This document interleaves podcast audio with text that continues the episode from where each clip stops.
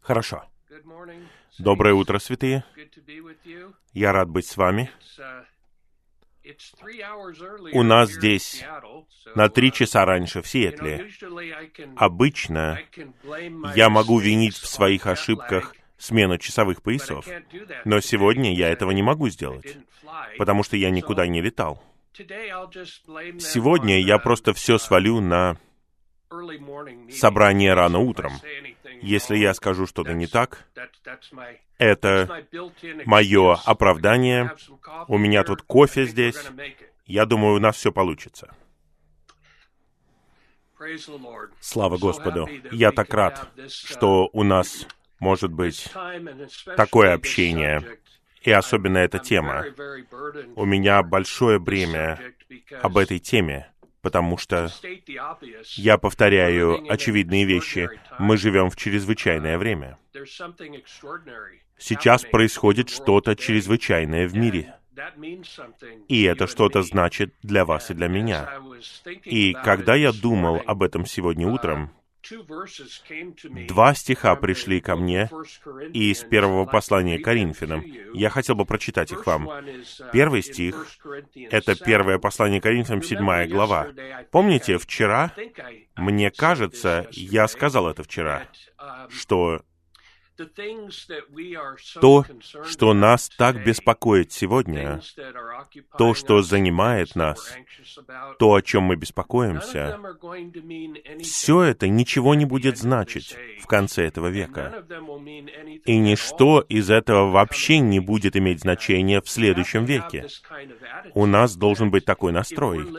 Если мы живем ради этих временных вещей, мы тратим время впустую. Все временное исчезнет. Все временное не войдет в следующий век. Итак, вот стих из первого послания Коринфянам 7 главы. Я начну со стиха 29. «Но вот что говорю, братья, время сокращено. Впредь пусть и имеющие жен будут как бы не имеющими, и плачущие как бы не плачущими, и радующиеся как бы не радующимися, и покупающие как бы не владеющими, и пользующиеся миром как бы не злоупотребляющие им, ибо проходит облик этого мира. И примечание к слову «сокращено», где он говорит «время сокращено», звучит так. Представление о том, что во времена Павла время было сокращено, возникло вследствие того, что откровение о долгом промежутке времени между последней частью первого столетия и вторым пришествием Христа не было дано ранним апостолам. Они ожидали, что Господь вернется при жизни их поколения. Правда интересно? Но мы знаем, что на самом деле это было не для их поколения. Еще один стих, также в первом послании к Коринфянам, это десятая глава, стих 11. Десятая глава первого послания Коринфянам говорит об истории Израиля в пустыне. И переживания, которые у них были, отрицательные переживания и положительные отрицательные переживания. Манна, вода из скалы и отрицательные переживания. И потом вы подходите к одиннадцатому стиху. А происходило все это с ними как пример. И написано это было для вразумления нас, на которых пришлись концы веков. Мы те, на которых пришлись концы веков. И примечание к выражению «концы веков» говорит, слово «века» обозначает все прошлые века.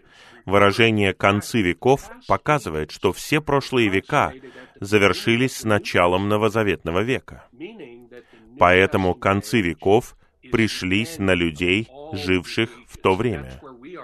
Вот где мы находимся сегодня. Мы не в начале Нового Завета. И, как я говорил вчера, мы не знаем, когда будет конец новозаветного века. Никто не знает. Но, с другой стороны, мы знаем кое-что. В Евангелии от Матфея в 24 главе, когда Господь говорит о своем пришествии, Он говорит, никто не знает точного времени, но мы можем различить период. И он говорит, мы должны различать знамения времен, чтобы понять, где мы находимся в истории, где мы находимся в истории церкви, где мы находимся в человеческой истории. Мы в конце. И он говорит в Евангелии от Матфея о смоковнице, которая обозначает народ Израиля. И я хотел бы процитировать точно.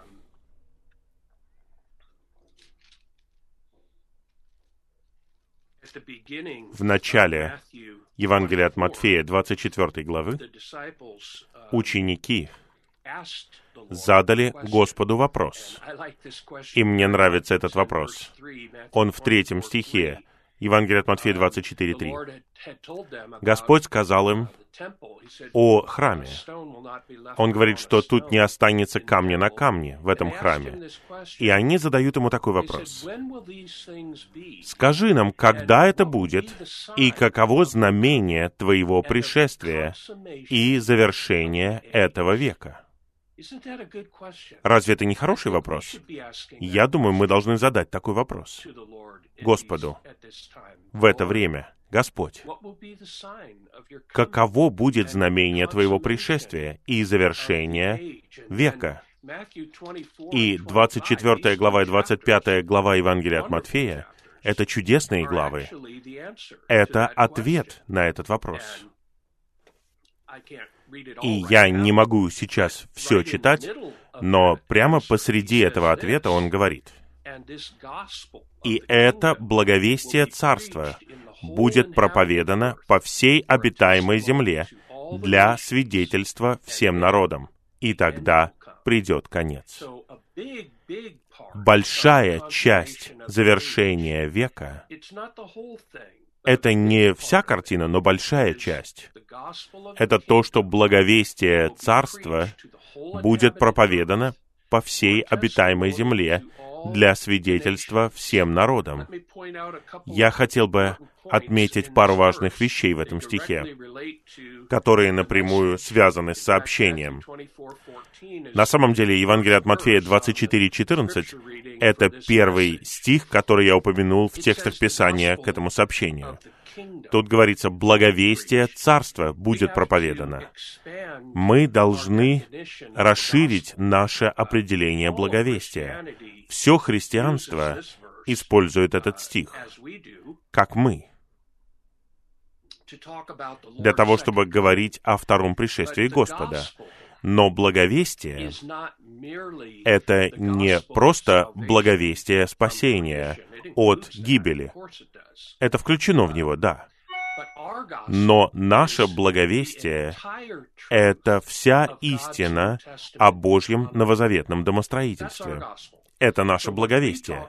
Поэтому, когда мы говорим о благовестии и о том, что оно распространяется, мы имеем в виду божественные истины, все божественные истины о Божьем новозаветном домостроительстве от Евангелия от Матфея до Откровения. И там говорится, оно будет проповедано всем народам. Вы знаете, сейчас на Земле около 195 государств. Это количество меняется каждый год. Главным образом, из-за Африки. Африка все еще пытается понять, сколько у них государств. Я раньше думал, что этот стих означает, что нам нужно иметь поместные церкви в каждом государстве. Сейчас я так не думаю. Прежде всего, в этом стихе говорится не это. И во-вторых, слово, которое переведено «народы» в этом стихе, это греческое слово «этнос». Это не государство как политическая единица или географическая область. Его также можно перевести, вместо слова «народы», можно перевести слово «племена», этнические группы. И в самом прямом смысле этого слова благовестие благодати, благовестие спасения от гибели уже было проповедано всем народам давным-давно, на самом деле. Но божественная истина о Божьем новозаветном домостроительстве еще не проповедана всем народам. Хотя я должен сказать вам, мы добились невероятного прогресса в этом. Я просто один брат, я ездил в 70 разных государств и проповедовал благовестие Царства. И многие другие тоже ездили. Мы находимся в этом процессе сейчас. Благовестие Царства выходит. А теперь я продолжаю.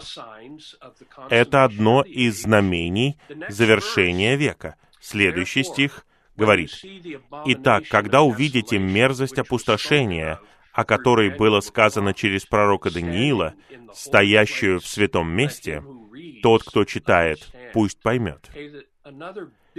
Еще одно большое знамение завершения этого века — это восстановление храма и Антихрист, который установит свой образ в храме. Это и есть мерзость опустошения, стоящая в святом месте. Итак, великая скорбь — это часть знамения завершения этого века. И я не буду углубляться в это, но я пытаюсь подчеркнуть. О, извините, я хотел бы вернуться. Я не прочитал стих, который я хотел сначала прочитать.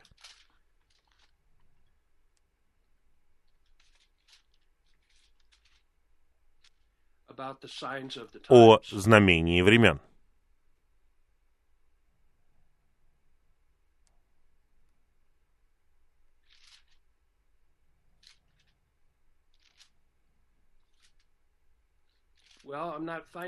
Я не могу его найти сейчас. Но вы знаете этот стих. Он говорит, вы можете посмотреть на небо и увидеть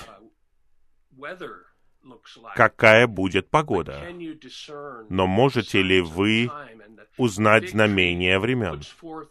Смоковница пускает свои листья, и ветвь становится нежной. Это указывает на Израиля. Израиль был реформирован в 1948 году. Просто поймите, Израиль не существовал как страна две тысячи лет со времени Давида. И в 1948 году что произошло? Поразительное событие. У меня в офисе, я не буду показывать вам, у меня в офисе дома есть экземпляр Иерусалимской газеты 1948 года, где объявляется воссоздание народа Израиля. Jerusalem Post. Представляете, это было одно из величайших событий в мировой истории. Это еще до моего рождения было. Я старый, но не такой старый. И вот так смоковница пускает ветви. И затем в 1967 году Иерусалим был возвращен под управление евреев.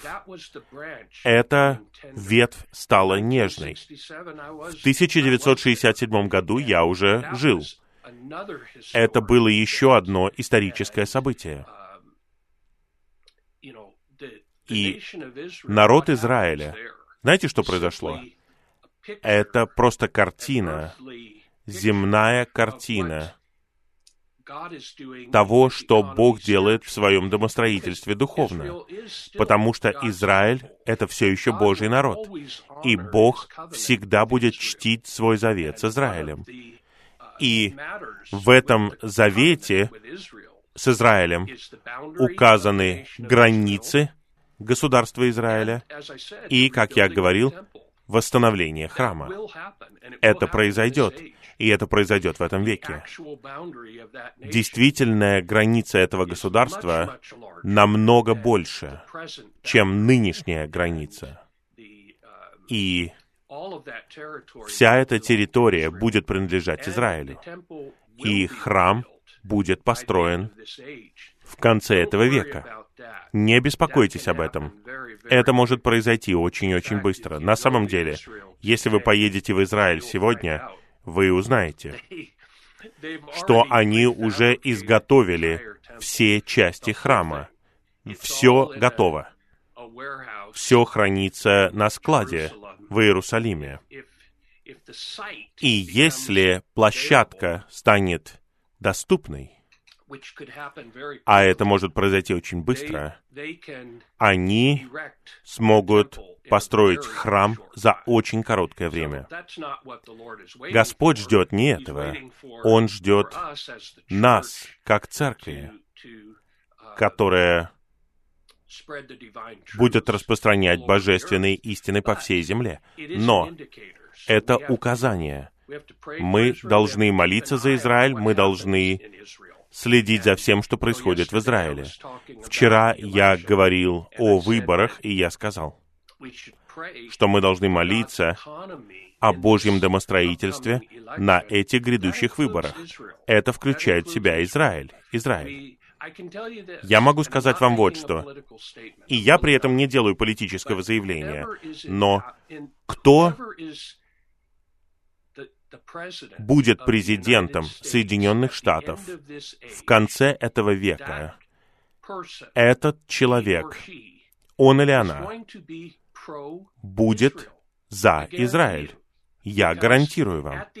Потому что в конце этого века единственный друг, который будет у Израиля на всей земле, это Соединенные Штаты. Вся Европа будет против Израиля, Россия будет против Израиля, Китай будет против Израиля. Единственное сильное государство на всей земле, которое будет поддерживать Израиль в конце этого века, это Соединенные Штаты.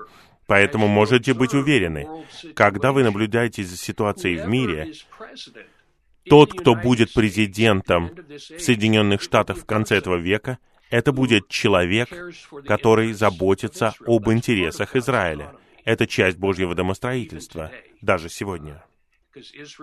Потому что Израиль — это все еще Божий народ в земном смысле, и он будет соблюдать свой завет с Израилем. Итак, это первый момент, который я хотел бы подчеркнуть перед тем, как мы перейдем к плану. Где мы находимся, дорогие святые? Где мы? Во времени. Где мы в истории? Где мы в истории церкви? Можно, можно разделить 20 веков церковной истории на три периода. Первые пять веков от Деяний второй главы до VI века. Тогда была утверждена папская система в католицизме. Эти первые пять веков истории церкви — это века деградации. Пять веков деградации. Церковь, когда она только появилась, в день Пятидесятницы, во второй главе Деяний, была такой, какой она должна быть. На самом деле, если вы хотите узнать, какой должна быть церковь, просто изучайте вторую главу Деяний. То, чему мы учим, и то, что мы практикуем в отношении предписанного Богом пути, взято из второй главы Деяний. И на самом деле, Деяния, вторая глава, Пожалуйста, послушайте. Вторая глава Деяний — это единственный отрывок в Писании, который описывает церковную жизнь, соответствующую стандарту. Вы, возможно, скажете, а что вы скажете о церкви Филадельфии? Мы дойдем до этого. Помните об этом. Филадельфия очень-очень быстро стала Лаудикией. Итак, вторая глава Деяний — это стандарт. Это то, что Бог предписал. Вот что Он произвел в день Пятидесятницы. Изучайте вторую главу Деяний. Посмотрите на все отличительные черты этой чудесной церковной жизни. Я не буду говорить обо всех них сегодня. Я упомяну несколько вещей. Первое и самое главное — это то, что они постоянно пребывали в учении и общении апостолов. У них было новозаветное служение, и они постоянно пребывали в нем. И это постоянное пребывание в учении и общении апостолов стало фактором их единодушия. Термин «единодушие» в Новом Завете используется 12 раз. Одиннадцать из них находятся в Деянии. Единственное место, где упоминается единодушие, помимо книги Деяний, это послание к римлянам, чтобы единодушно, едиными устами вы прославляли Бога, Отца нашего Господа. Почему? Потому что оно было потеряно. Оно у них было, но оно было потеряно. Его потеряли очень быстро. Я повторяю, первые пять веков истории церкви — это история того, как они двигались от надлежащей церковной жизни и деградировали, деградировали и деградировали. Первая деградация. Павел говорит Тимофею, «Знай, что все, кто в Азии, отвернулись от меня. Вы должны понять, что в то время, когда Павел сказал, что все, кто в Азии, церкви в то время были только в Азии. Это не та Азия, которую мы имеем в виду сегодня, это Малая Азия. Это главным образом сегодняшняя Турция это часть Азии. И когда Павел говорит, что все, кто в Азии отвернулись от меня, он имеет в виду, что все церкви, все церкви перестали постоянно пребывать в учении и общении апостолов. Итак, есть первые пять веков истории церкви, а затем есть десять столетий темных веков. Подумайте об этом пять столетий деградации, за которыми следует десять столетий деградации. Извините, тьмы, темные века. Даже светские историки называют этот период времени темными веками. Потому что это были не просто темные века для церкви, это были темные века для человечества. Это было ужасное время. И потом вы подходите к XVI веку. И тут начинается пять столетий восстановления. Вы усвоили? Пять, потом десять и еще пять. Пять столетий деградации, десять столетий темных веков и пять столетий восстановления, начиная с реформации. Реформация была чудесная, в этом нет никаких сомнений. Я вырос в католицизме. Я знаю все о католицизме. Два моих старших брата учились в католической семинарии. Они учились, чтобы быть католическими священниками. Благодарение Богу, ни один из них не закончил ее. Мы знаем о католицизме, и я точно знаю о католической доктрине об оправдании делами. Мартин Лютер, который был католическим монахом, получил озарение из послания к римлянам и понял, что оправдание осуществляется не делами, а верой. И это было огромное откровение для нас сегодня. Это совершенно обычное учение, но вы должны понять, это учение не существовало на Земле тысячу лет. Тысячу лет. Давайте на секунду прервемся.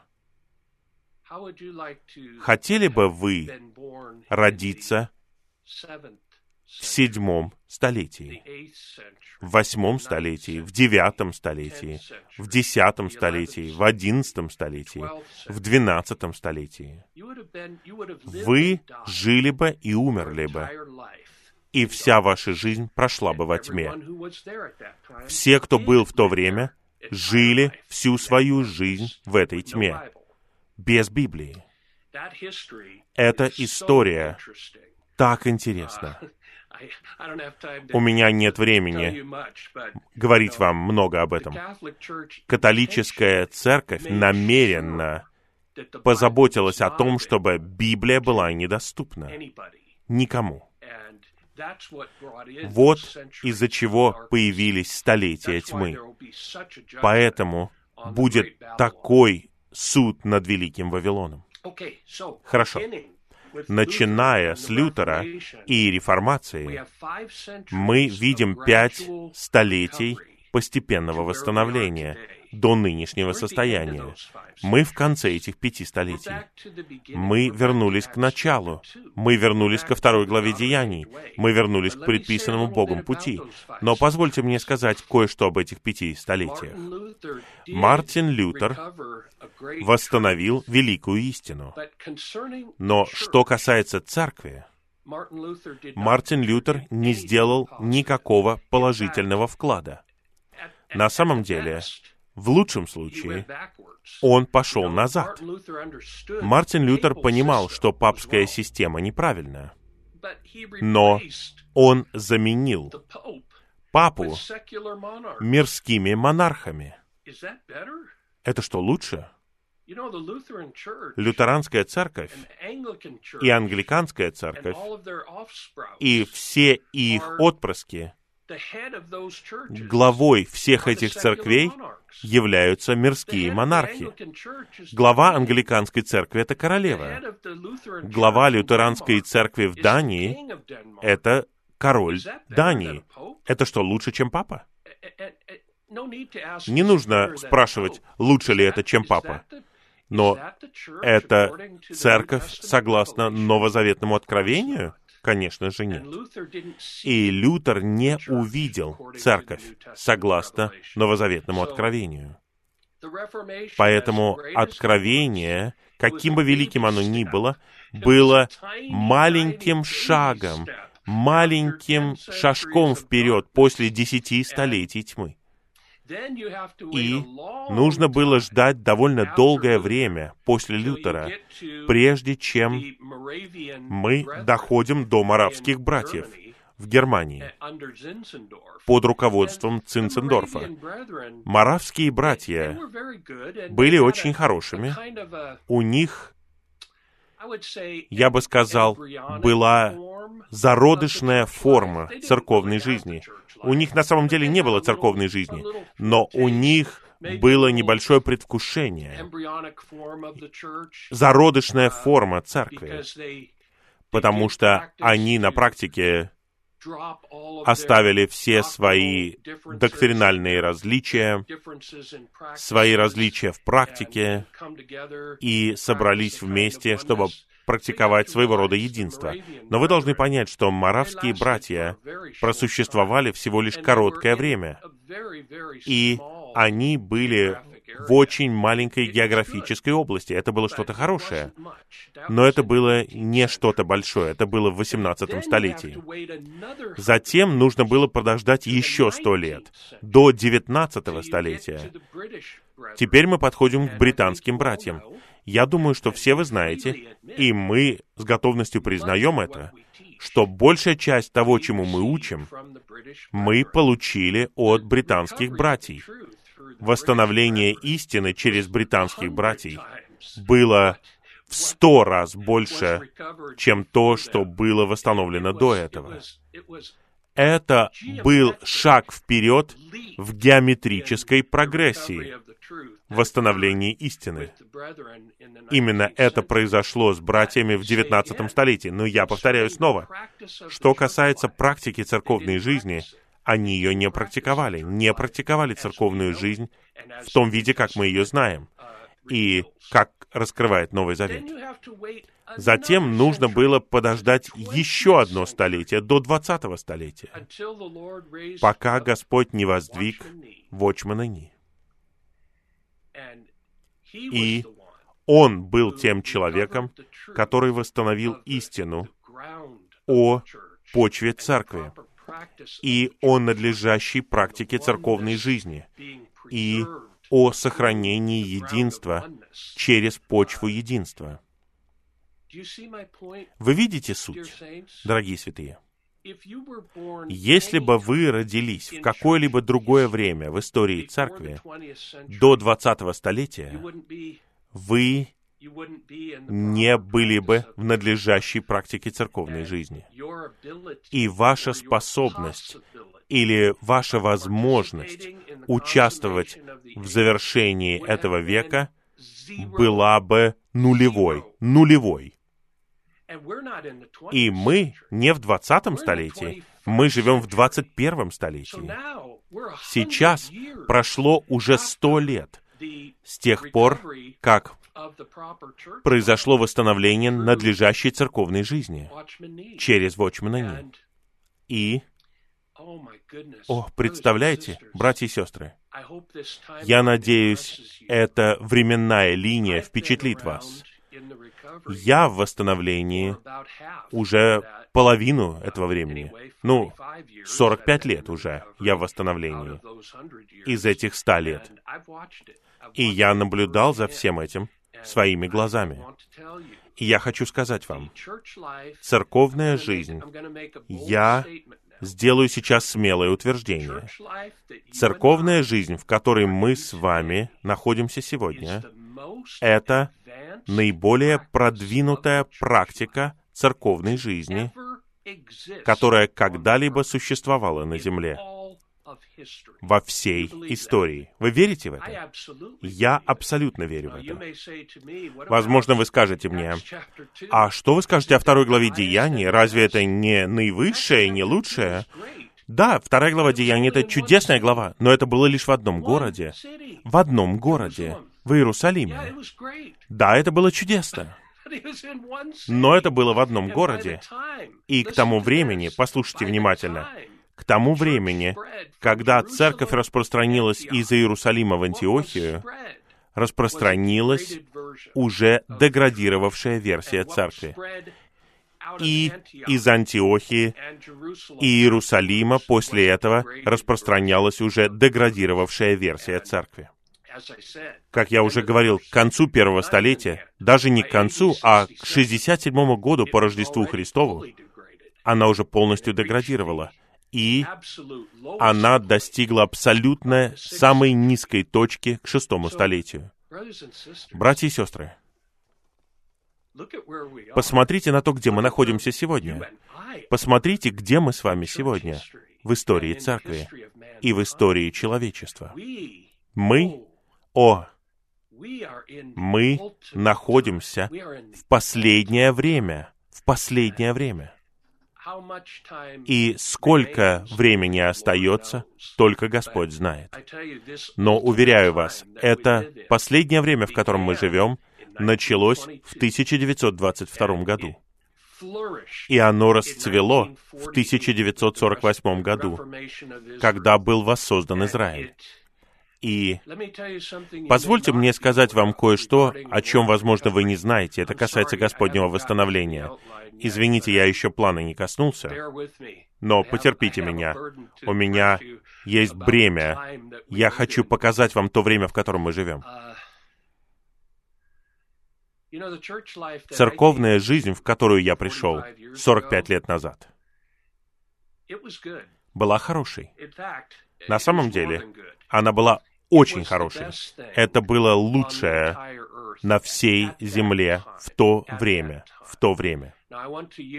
Я хочу использовать иллюстрацию технологии для того, чтобы говорить о церковной жизни.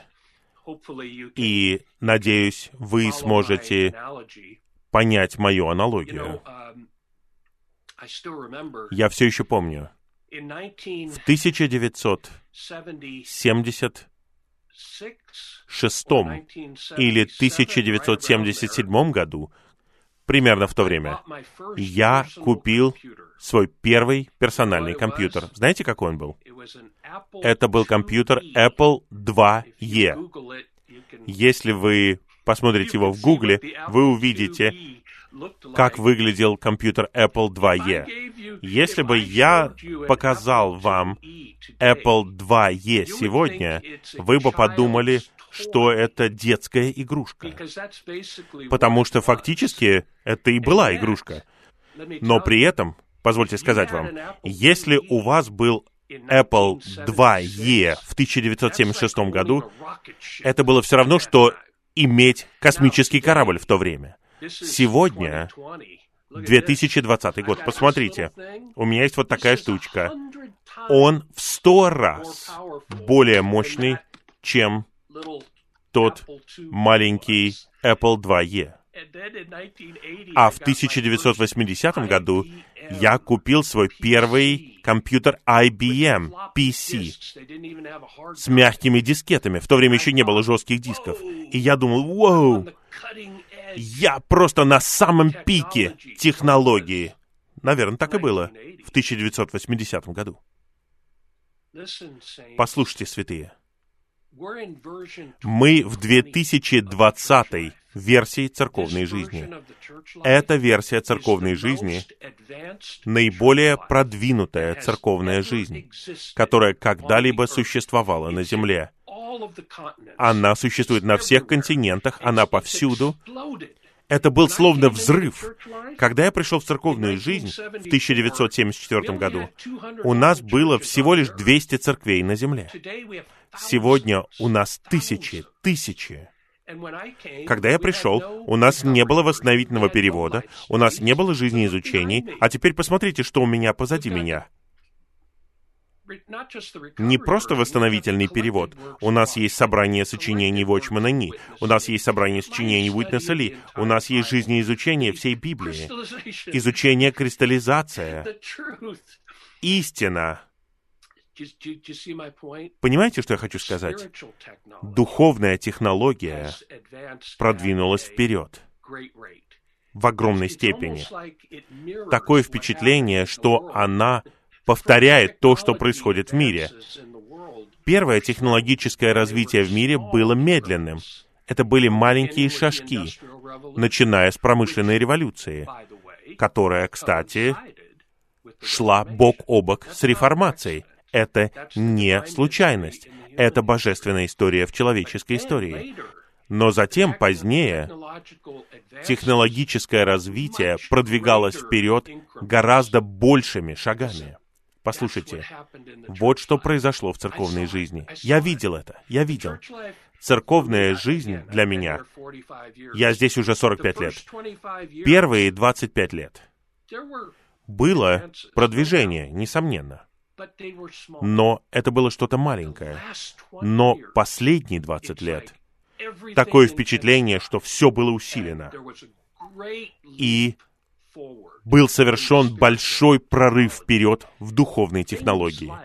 Такие вещи, как полновременное обучение, оно появилось у нас только 30 лет назад. И такие вещи, как пророчествование. У нас не было пророчествования до 1984 года. Это недавнее восстановление. Я надеюсь, вы оцените. И на самом деле, в этом мое бремя в отношении этого сообщения. Я рассмотрю план вместе с вами, но мое бремя в этом сообщении главным образом, чтобы вы прониклись вот этим положением. Где мы находимся? Где мы во времени? Где мы в истории? Где мы в церковной истории? Где мы относительно завершения века? Подумайте об этом. Если вы будете изучать это и подумаете об этом, я уверен, что вы придете к заключению, к такому же, как и я. Мы живем в последнее время. Мы действительно живем в последнее время. Я теперь прочитаю план с вами и скажу кое-что о нем. Он называется «Распространять божественные истины и увидеть видение окончательного положения в мире, Божьего окончательного движения и Господнего окончательного восстановления. Первое. Господу нужно, чтобы истины Его восстановления распространились по всей земле. Это настоящее исполнение Евангелия от Матфея 24.14. Распространение восстановленных истин по всей земле. О, представьте себе, это происходит на самом деле, святые, на самом деле. И во многом это связано с технологией. Мы можем проводить конференции по Zoom вот таким вот образом, с людьми из разных мест.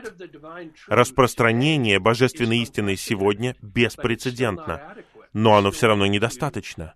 Нам нужно сделать еще многое, чтобы взаимодействовать с Господом в это время. Распространение божественных истин Господнего восстановления будет подготовкой к возвращению Господа которое принесет восстановление и воссоздание не только Израилю, но и всему творению. Аминь. Существует необходимость в распространении переведенных, истолкованных и понятых божественных истин для Господнего восстановления и воссоздания. Распространение божественных истин приведет к Господнему воссозданию. Воссоздание отличается от восстановления. Мы понимаем, что такое восстановление. А что мы имеем в виду под воссозданием? Воссоздание творения, включая физическую Вселенную и включая Израиль. Когда человек пал, вся физическая Вселенная оказалась повреждена. И мы знаем, что в воссоздании даже наше Солнце, Солнце будет в семь раз ярче, чем сейчас. Это означает, что Солнце раньше было в семь раз более сильным, чем сейчас. Когда человек пал, даже Солнце потемнело. Итак, воссоздание — это воссоздание не только Израиля, это будет воссоздание физической Вселенной. Пункт В. Господь повелевает нам идти и учить народы. Учить их, чтобы нынешний век был завершен мы должны соединить воедино Евангелие от Матфея 24:14 и 28:19.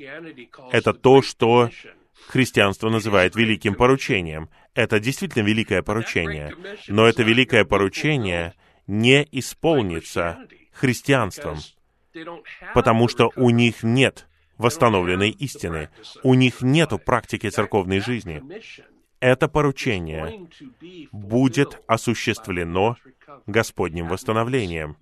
Это означает вами, вами и мной.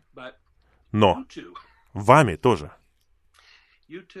Вами тоже. Я помню, когда я был молодым работающим братом, я уже им не являюсь сейчас.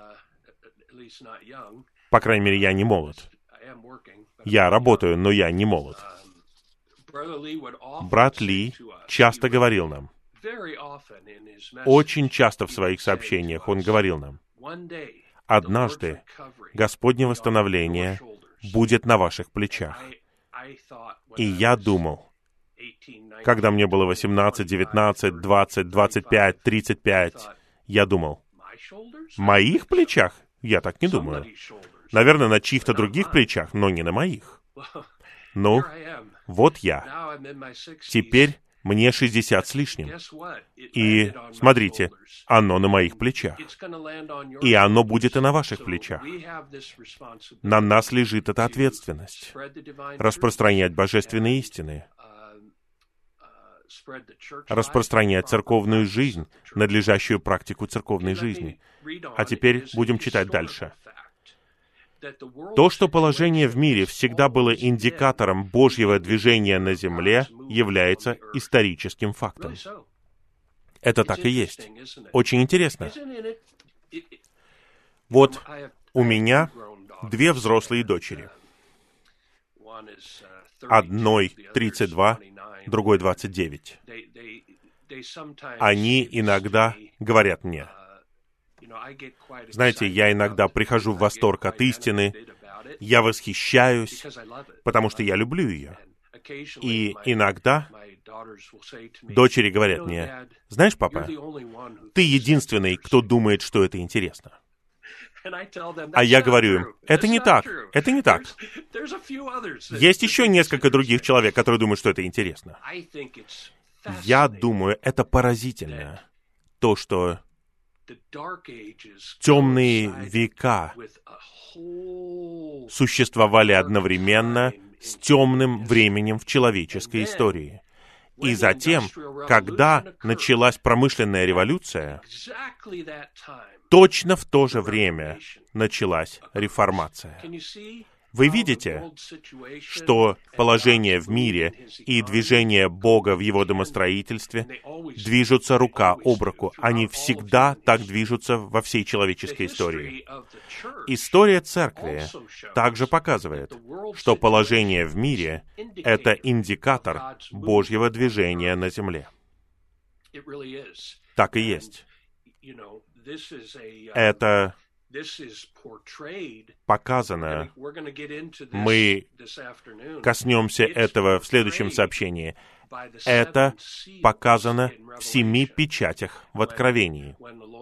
Когда Господь был вознесен, Он взял свиток из руки Бога Отца, и Он раскрыл семь печатей на этом свитке. И первые четыре печати, как мы знаем, это четыре коня. Война, голод, смерть и белый конь. Благовестие. Эти четыре печати говорят нам, что происходит в истории на земле со времени вознесения Христа до Господнего второго пришествия. Вот что раскрывает книга Откровения. Она показывает, что происходит между вознесением Христа и Его вторым пришествием. Как нынешняя ситуация в мире вписывается во все это? Совершенно ясно, правда ведь? Это пандемия, которая привела к большой смерти. И что Господь хочет сделать посреди такой пандемии? Он хочет, чтобы белый конь благовестия бежал вместе с этой пандемией. И это происходит. Это происходит. Люди намного более открыты, намного более заинтересованы в божественных истинах сейчас. И как я говорил, когда мы говорим «белый конь благовестия», мы не имеем в виду просто благовестие спасения от гибели. Мы говорим о благовестии в более широком смысле. Мы говорим о всех истинах о Божьем новозаветном домостроительстве. Пункт Б необходимо должное направление для Божьего движения сегодня, которое бы соответствовало недавним переменам в положении в мире.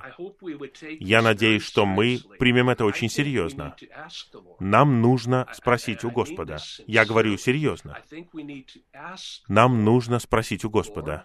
Господь, в это необычное время в истории мира. Какой лучший путь для того, чтобы мы взаимодействовали с Тобой? какое направление является надлежащим. И я даю вам небольшой намек. На будущей конференции в День поминовения мы будем говорить об этом. Пункт В. При виде многочисленных перемен в положении в мире, мы должны пробудиться и подумать о том, что хочет сделать Господь и как эти перемены касаются нас. В эти дни все политики особенно любят говорить о новой норме. Они говорят, что все изменилось в мире. Теперь будут новые нормы. Ну, я не уверен в этом. И мне все равно. Меня интересует вот что. Божественная история. Но я хочу сказать вам, мы не можем двигаться вперед так же, как раньше, потому что мы живем не в то же время, как и раньше. Мы живем в другое время. И мы должны взирать на Господа. Что в это время нужно тебе? И как мы можем взаимодействовать с тобой в это время, потому что сейчас время другое, не такое, как раньше. Это окончательное время, окончательное время. Нам нужно увидеть видение, это третий римский пункт.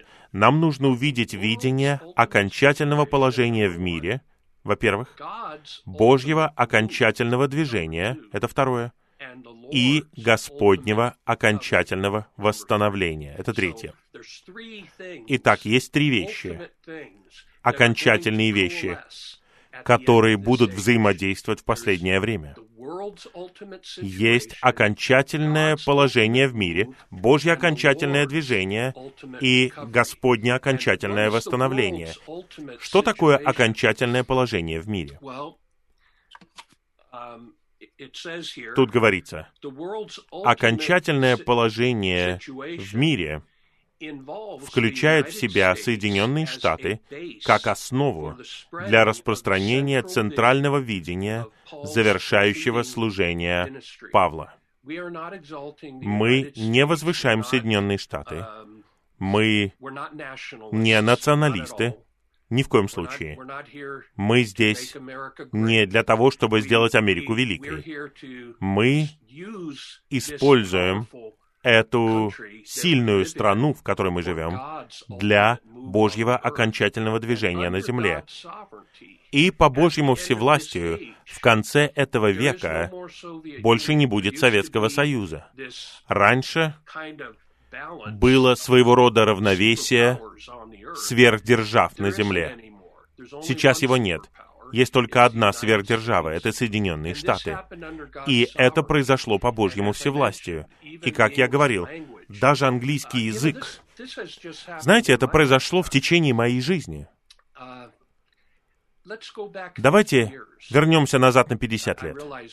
Я понимаю, многим из вас еще нет 50, но давайте вернемся назад на 50 лет. Если бы вы поехали в Европу 50 лет назад, никто там не говорил по-английски. Никто. Если бы вы поехали на Тайвань 50 лет назад, вы не нашли бы ни одного человека, который говорил бы по-английски. Если бы вы поехали в Россию 50 лет назад, никто бы там не говорил по-английски. Если бы вы поехали в Китай 50 лет назад, никто там не говорил по-английски. Сегодня, сегодня, полвека спустя. Все на всей земле говорят по-английски. Куда бы я ни приехал, водители такси в Москве говорят по-английски. Все молодые люди в Европе, на Тайване, в Китае, в России, все они говорят по-английски. Видите, это все предназначено для распространения божественных истин. Мы можем распространять божественные истины на английском языке по всей земле. И это имеет большое значение, потому что наивысшая вершина божественного откровения была сказана на английском языке. Это не случайно, что английский стал языком коммерции на всей земле. Это мирская история. Но в божественной истории, послушайте, английский стал языком служения, истолкованной вершины божественного откровения. Это Чудесно. И все это произошло всего лишь за одно поколение. Одно поколение. Я повторяю. Братья и сестры. Что? Где? Где мы находимся? Где мы находимся сегодня? Мы... О, представляете, у меня даже слов не хватает. Практически не хватает слов. Если вы посмотрите на книгу «Славная церковь» Вочмана Ни, в собрании сочинений Вочмана Ни, в конце этой книги «Славная церковь» есть приложение.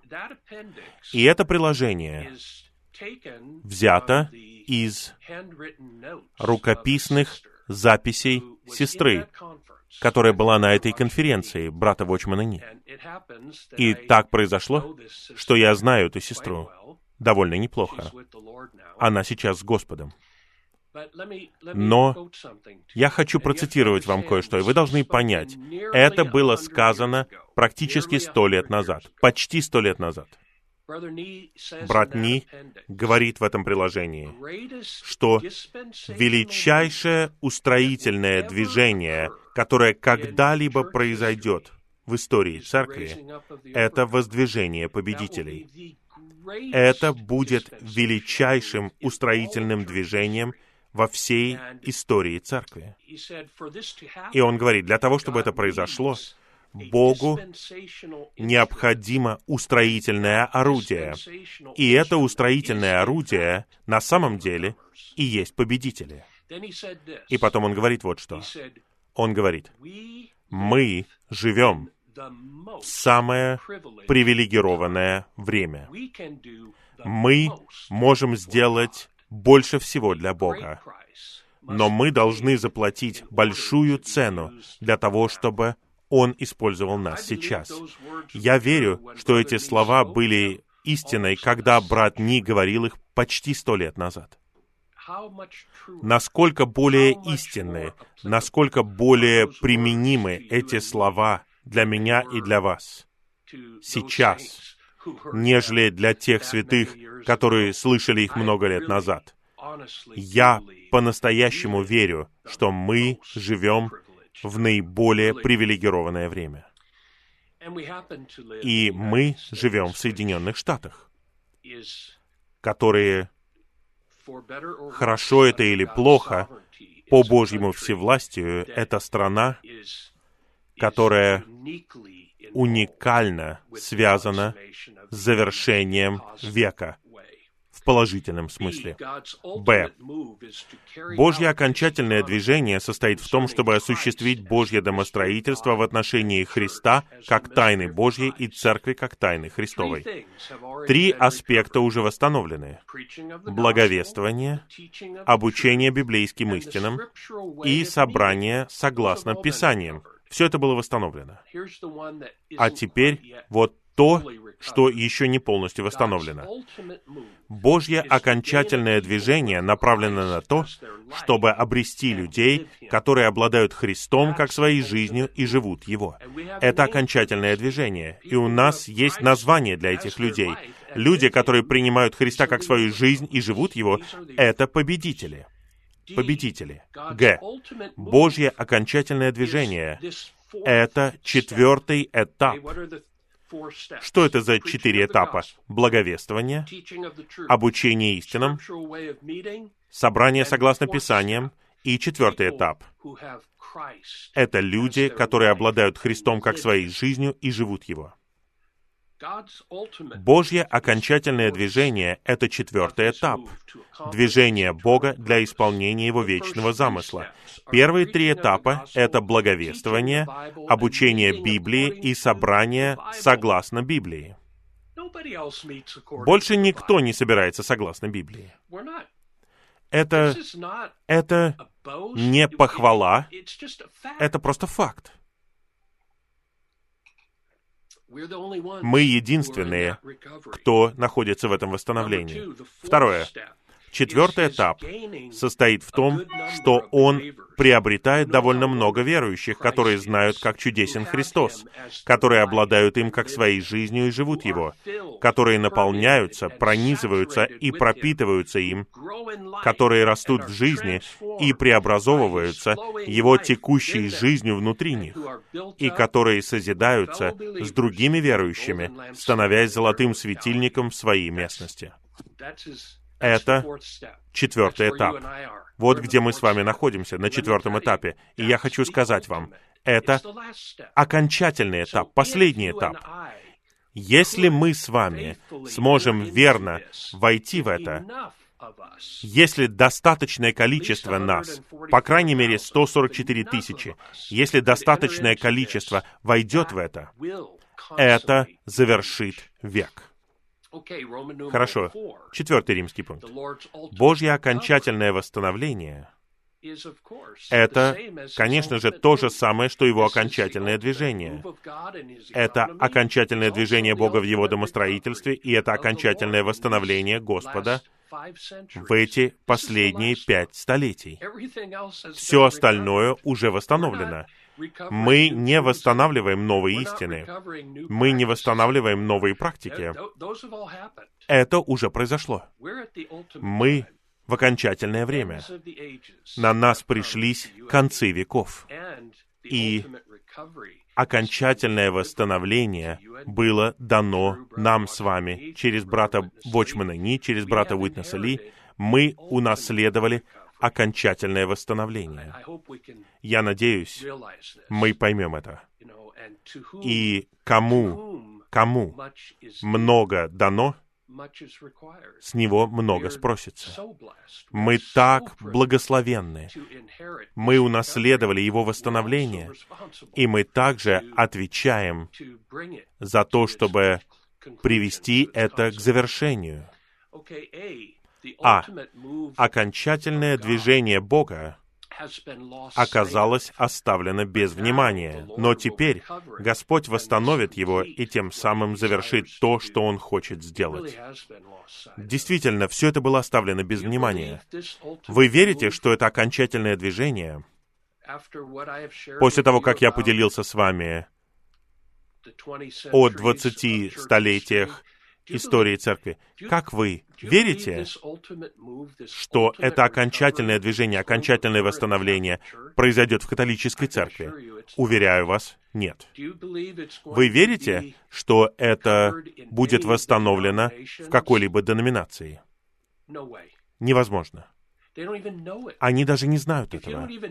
Если вы даже не знаете, в чем цель, как вы достигнете цели? Это было потеряно.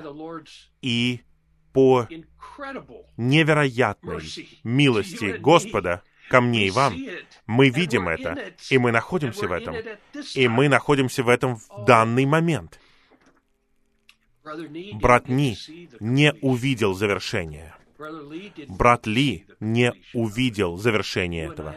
Но мы с вами можем увидеть, если мы будем верными. И последний пункт. Господь хочет восстановить то, что Христос, Тайна Божья, стал Духом, обитающим верующих, чтобы раздавать в них триединого Бога, благодаря чему Он делает нас членами своего тела для своего совокупного выражения.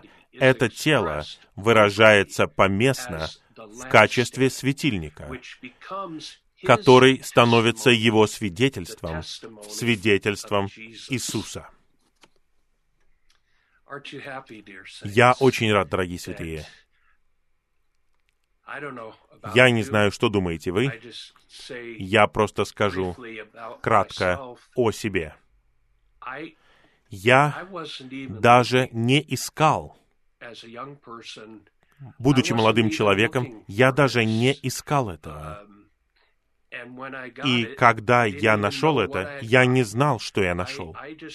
Я просто услышал благовестие, по милости Господа, я принял благовестие, будучи студентом в университете. Я ничего не знал о церкви, о церковной жизни, о восстановлении, о завершении века.